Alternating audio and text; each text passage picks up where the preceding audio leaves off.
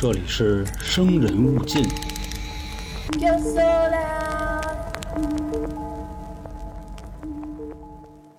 有的人说呢，摄影机是不会骗人的，它会把这个世界上所有的东西都拍进来，甭管是你看得见的还是你看不见的。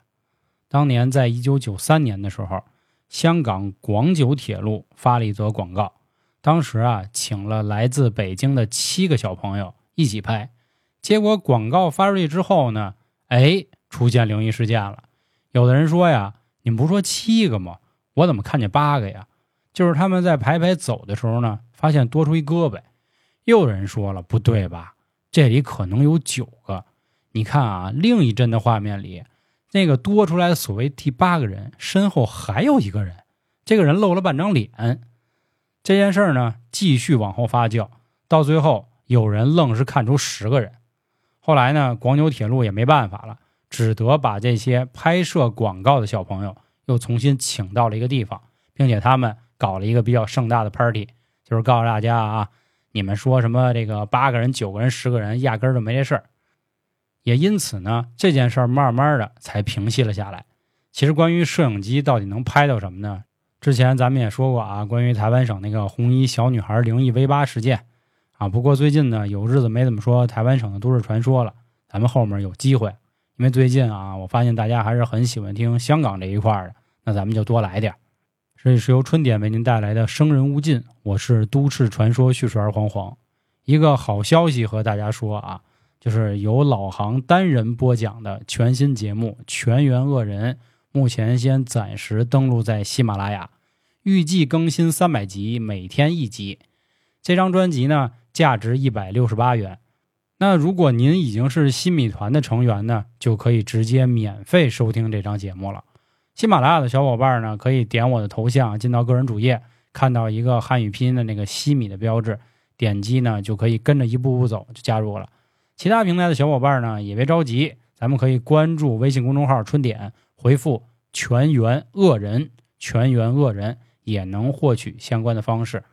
在咱们春点啊，老杭是绝对台柱子，所以也希望大家多多支持了。然后另外我这儿呢。以后会在喜马拉雅，在我自己的账号底下啊，就是春点一个下划线黄黄这个账号底下做一些视频的直播，和大家聊聊天啊，唱唱歌啊。我之前不老在群里跟大家说嘛，咱好歹当年也是这个校园十大歌手。当然，我这个破锣嗓子，希望有朝一日啊，能像伍佰老师一样，就不用唱歌了，甚至连头都不用起，直接整就行了。行，咱们前言少叙。开始进入今天香港有关地铁的灵异都市传说。呃，这个广九铁路的事儿呢，最后吧属于不了了之。毕竟人官方把人都请来了，你们非说有个八个人、九个人、十个人呢，有点无稽之谈了。那下面两则呢，这个事儿就更有意思了。首先，先给大家带来的就是著名的油麻地白衣女孩跳轨事件。这件事情呢，发生的就更早了，在一九八一年。这一天呢，一月十号下午一点，当时啊，其实坐地铁的人也不少。有一辆从上环开过来的地铁呢，缓缓的就进入车站。现在啊，地铁也发达了，我相信不论在哪一个城市的小伙伴，甚至在国外，也一定都坐过地铁。进站的时候呢，一定是慢慢的，咱不能说一脚急刹，毕竟地铁本身很快。另外呢，也没那么多座，所有人都扶着啊。其实有座也不行，有座也容易。发生这个危险，磕碰了都不合适。结果呢，就在这辆车缓缓要进站的时候，突然就踩了急刹。那发生什么了呢？有一个穿白色衣服的女孩在地铁进站的时候跳下去了。当时呢，车站上还有十几个人，全部目睹了这个情况。有的人吓得直接就跑了，有的人吓得连连大叫。很快呢，现场的工作人员赶紧就进行报警，警察、消防。急救全部在很短的时间内都赶到了，可是奇怪的事儿开始出现了。在经过层层的排查之后，甚至啊，当时都动用了一个这个大吊车，把整个列车给吊起来了。检查半天，并没有发现有所谓的白衣女孩，血、人体组织、衣服都没有发生。这个时候呢，就很奇怪了啊！毕竟啊，动用了这么大的阵势，甚至连报社记者都来了。因为以前的地铁呢，不像咱们现在都有一个安全门，当时的警察呢找到了报案人员，询问相关的事情，说：“哎，这怎么回事啊？说你们报的这个警，说有人跳下去了，没找着啊？这动用了多少人，动用了多少人力物力？你们得给我解释一下。”由于在那个年代并没有监控设备，所以地铁的工作人员又赶紧把那十几位在月台上看到这一幕的乘客也找了过来。这十几个人都说呀：“我确实看见了，真的是有一个十七八岁左右的姑娘吧，穿着白色的，应该是校服，噌的一下跳下去了。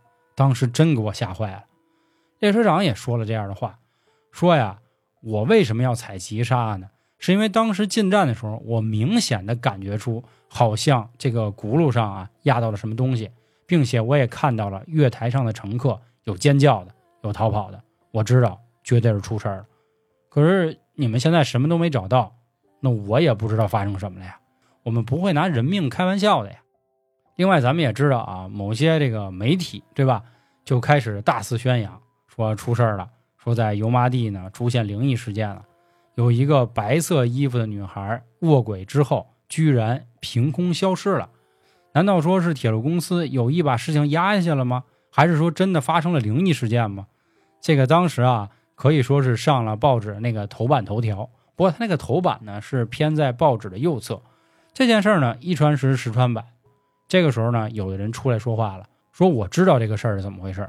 我邻居有一个女孩，她出事儿了。我觉得就是这样，因为她在出事儿的前几天跟我聊过天儿。那发生什么了呢？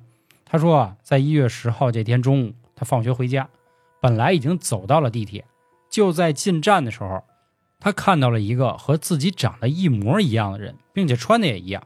两个人呢，就这么四目相对，看了一会儿之后呢，这女孩啊，浑身冒冷汗，心说这是谁呀？难道世界上真的有另一个我吗？就在他打算上前去打个招呼的时候，这个和他长得一样的女孩啊。纵身就跳到了轨道里，不过当时呢，并没有列车驶入站里，但不过这样的行为也确实把这个姑娘吓坏了，所以她立即啊转头就坐巴士回了家。发生这样的事儿之后呢，她和身边的人也说了，基本上都不信，说大白天的怎么可能出现这样的事儿呢？对吧？可是悲剧发生了，两天之后，这个女孩突然患有心脏病，离开了人世。她之前可是没有这样的病的。那这个事儿一出呢，大家都害怕了，说怎么还能白天就出现这样的事儿呢？一直到二零一九年的三月，始终是个谜。后来呢，有一个香港作家在 Facebook 上把这件事儿呢就分享出去，其实就很像我们这样的方式啊，说一说都市传说。这个故事发出去没有两个小时之后，有两个人都联系到了这个作者，并且在下面留言也说啊，说我就是当初这个所谓的。跳轨的白衣女孩的朋友，其实说的不对，并不是十七八岁，而是二十多岁了。这个人真的是我的好朋友，并且这件事儿并没有发生灵异事件。我的朋友命很大，很幸运。他在跳轨的时候呢，由于他身子比较弱小，所以人恰巧卡在了列车的正中间，等于整个车过去之后呢，并没有伤害到他。车停了之后，他也觉得这样的做法可能不应该。又或者说认为是自己命不该绝吧，所以他就起身拍了拍土，赶紧走了。到现在呢，他过得也很好，只不过他移民了，并且他也信了耶稣。他一直认为呢，这个是上天给了他一次重生的机会。至于当初到底发生了什么，这里也不太方便透露了。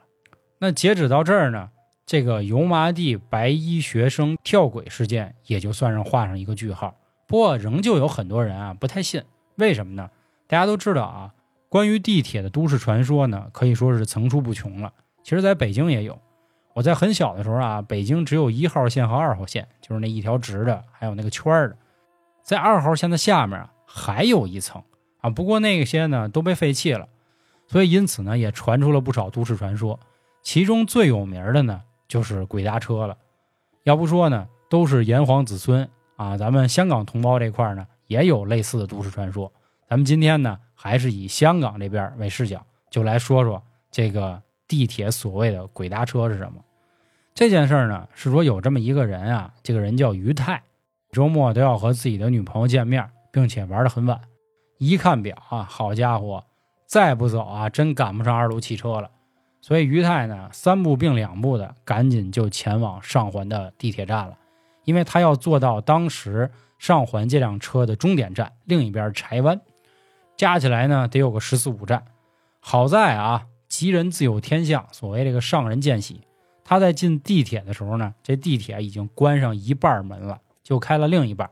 他说呀，真是啊，这个老天饿不死家家巧，赶紧就钻进去了。由于比较匆忙呢，他也没有查看四周的环境。找到座位座位之后，他才发现有点不对，这辆车怎么一个人都没有啊？而且也不开灯。另外又想了想，好像也正常。一般来说呢，都是快到站的时候才开灯。又过了一会儿啊，他就开始浑身难受。他发现这个车开的也有点太慢了，不太像平时的速度。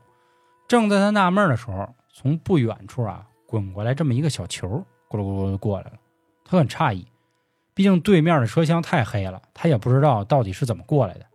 捡起这个球之后啊，他就愣了，说：“我应该怎么办呢？”这个时候就听见有一个声音啊，可以听得出来是一个很小的小孩的声音，扔过来呀。他也没多想，说：“哎呀。”也算是给这个漫长的回家之路解解闷儿吧，就把球啊又扔了回去，就这么你来我往，你来我往的扔了好几下。可是啊，每次扔过来的时候，这个球就感觉黏黏糊糊的，并且是越来越黏。他也不知道怎么回事，又加上这个车呢开的也慢，还黑，所以他越来越害怕了。车子开过中环站之后呢，这个声音离他越来越近了，他就看到一个小女孩。这小女孩看着呢，也就五六岁的样子。手里握着球，再一次的把球扔给了他，说：“哥哥，咱俩来玩球啊！你想想啊，夜里十一十二点的，黑不隆冬，车里没人，开的贼慢，还一小女孩给你扔一黏糊球，你说你能想这是什么事儿吗？”当时他慌了，他就琢磨啊，我这个球是扔还是不扔？小女孩那边催了：“哥哥，快点扔啊，咱俩玩啊！”没办法。只得啊，接着把这个球扔了出去。就这么扔了几轮之后啊，终于到了金钟站了。他当时就想，嗯，我应该赶紧下车了。这车呀不对。犹豫片刻之时，就听见一个声音说了：“小伙子，你要是有命活，你就下车。”当时吓他机灵一下，赶紧就回头看，因为声音从后面传过来的。可是他的另一头呢，也是黑咕隆咚一片，这是哪儿的声音？紧接着，这个声音再次出现到他的身后，并且跟他说：“这个啊，是我小孙女，你好好陪她玩，你就不会有事儿了。”人的这个反应啊，于太又一次转头，结果这次再转头的时候呢，就是看见这个小女孩了。小女孩仿佛在对着他身后有一个人说话一样，就说道：“奶奶，这个哥哥很好，不像昨天姐姐那样，我很喜欢他。”这句话说完之后，金钟站的车门也关上了。本来于太想着啊，在关门的一瞬间滋溜一下下去。这个时候，这女孩说话了：“哥哥，你别着急走，我知道你还石头站呢。你不是要去柴湾的吗？”彻底给于太吓坏了。什么谁呀？他怎么知道我去哪儿？但是又想了想，确实好像并没有伤害过自己。那不行，就先按着那老太太说的吧。他一边低着头，一边捂着脸。不过这小女孩呢，依旧在把球啊扔给他。还喊着：“哥哥，快扔回来呀！”那他能怎么办呀？只能这么扔吧。扔了几次之后呢，小女孩有点烦了，说：“哥哥，你不陪我好好玩啊？这么扔可不行啊！你叫什么名字呀？咱俩说说话好吗？”于太心说：“啊，他能问出这样的话呢，估计可能还是个正常人。他能猜到我去柴湾，可能也是因为我这坐末班车，就开始自己安慰自己。可能想的时间有点长，小女孩也有点不耐烦了，就说。”哥哥，你看你老不理我，其实我知道你叫什么名字，你不是叫于太吗？嘿嘿，我很喜欢你，我希望明天我们还能继续玩，你看行吗？说完之后，车又到达了北角站，于太想不了那么多了，抱着头直接就下车了。可是人啊都有好奇心啊，驱使自己啊就回头看，想看看这小女孩跟这老太太有没有追上来。结果就发现此时整个车厢全部开了灯，并且车里。站满了人，这些人全部面无血色，并且在冲他挥手，好像跟他打招呼一样。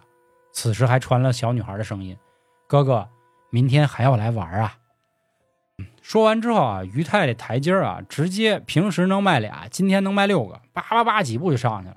不远处看到这个值班室啊，看到有个人，人家问说你干嘛的？说说说我刚坐末班车来的，我这这这不知道车里发生什么了，怎么回事啊？你说什么末班车？这个车可不是给你坐的呀，你不会坐那个车了吧？这个车呀，我们每天晚上都会空驶一次，他车上拉的都是那些孤魂野鬼，我们需要把他们拉到他们应该去往的地方，你可千万别坐呀，兄弟！哎，你不会真坐了吧？这个人说完之后，于太也没有回答。打那以后，于太啊，甭管多晚，甭管多少钱，也选择打车回家，再也不坐地铁了。哎，这个就是这个载鬼车啊，载鬼灵异地铁的这个事儿。其实，在北京也有这样的都市传说，挖着挖着没挖好，哎，碰着这个古墓了，或者碰着锁龙井了，不能随便挖。所以每天夜里呢，在关门之后，还会再空驶一辆车，这辆车呢就拉一些好兄弟。终点站呢，其实就是鬼门关。不知道你们各位坐没坐过末班的这个公交车？我跟你说，那可比地铁可来劲。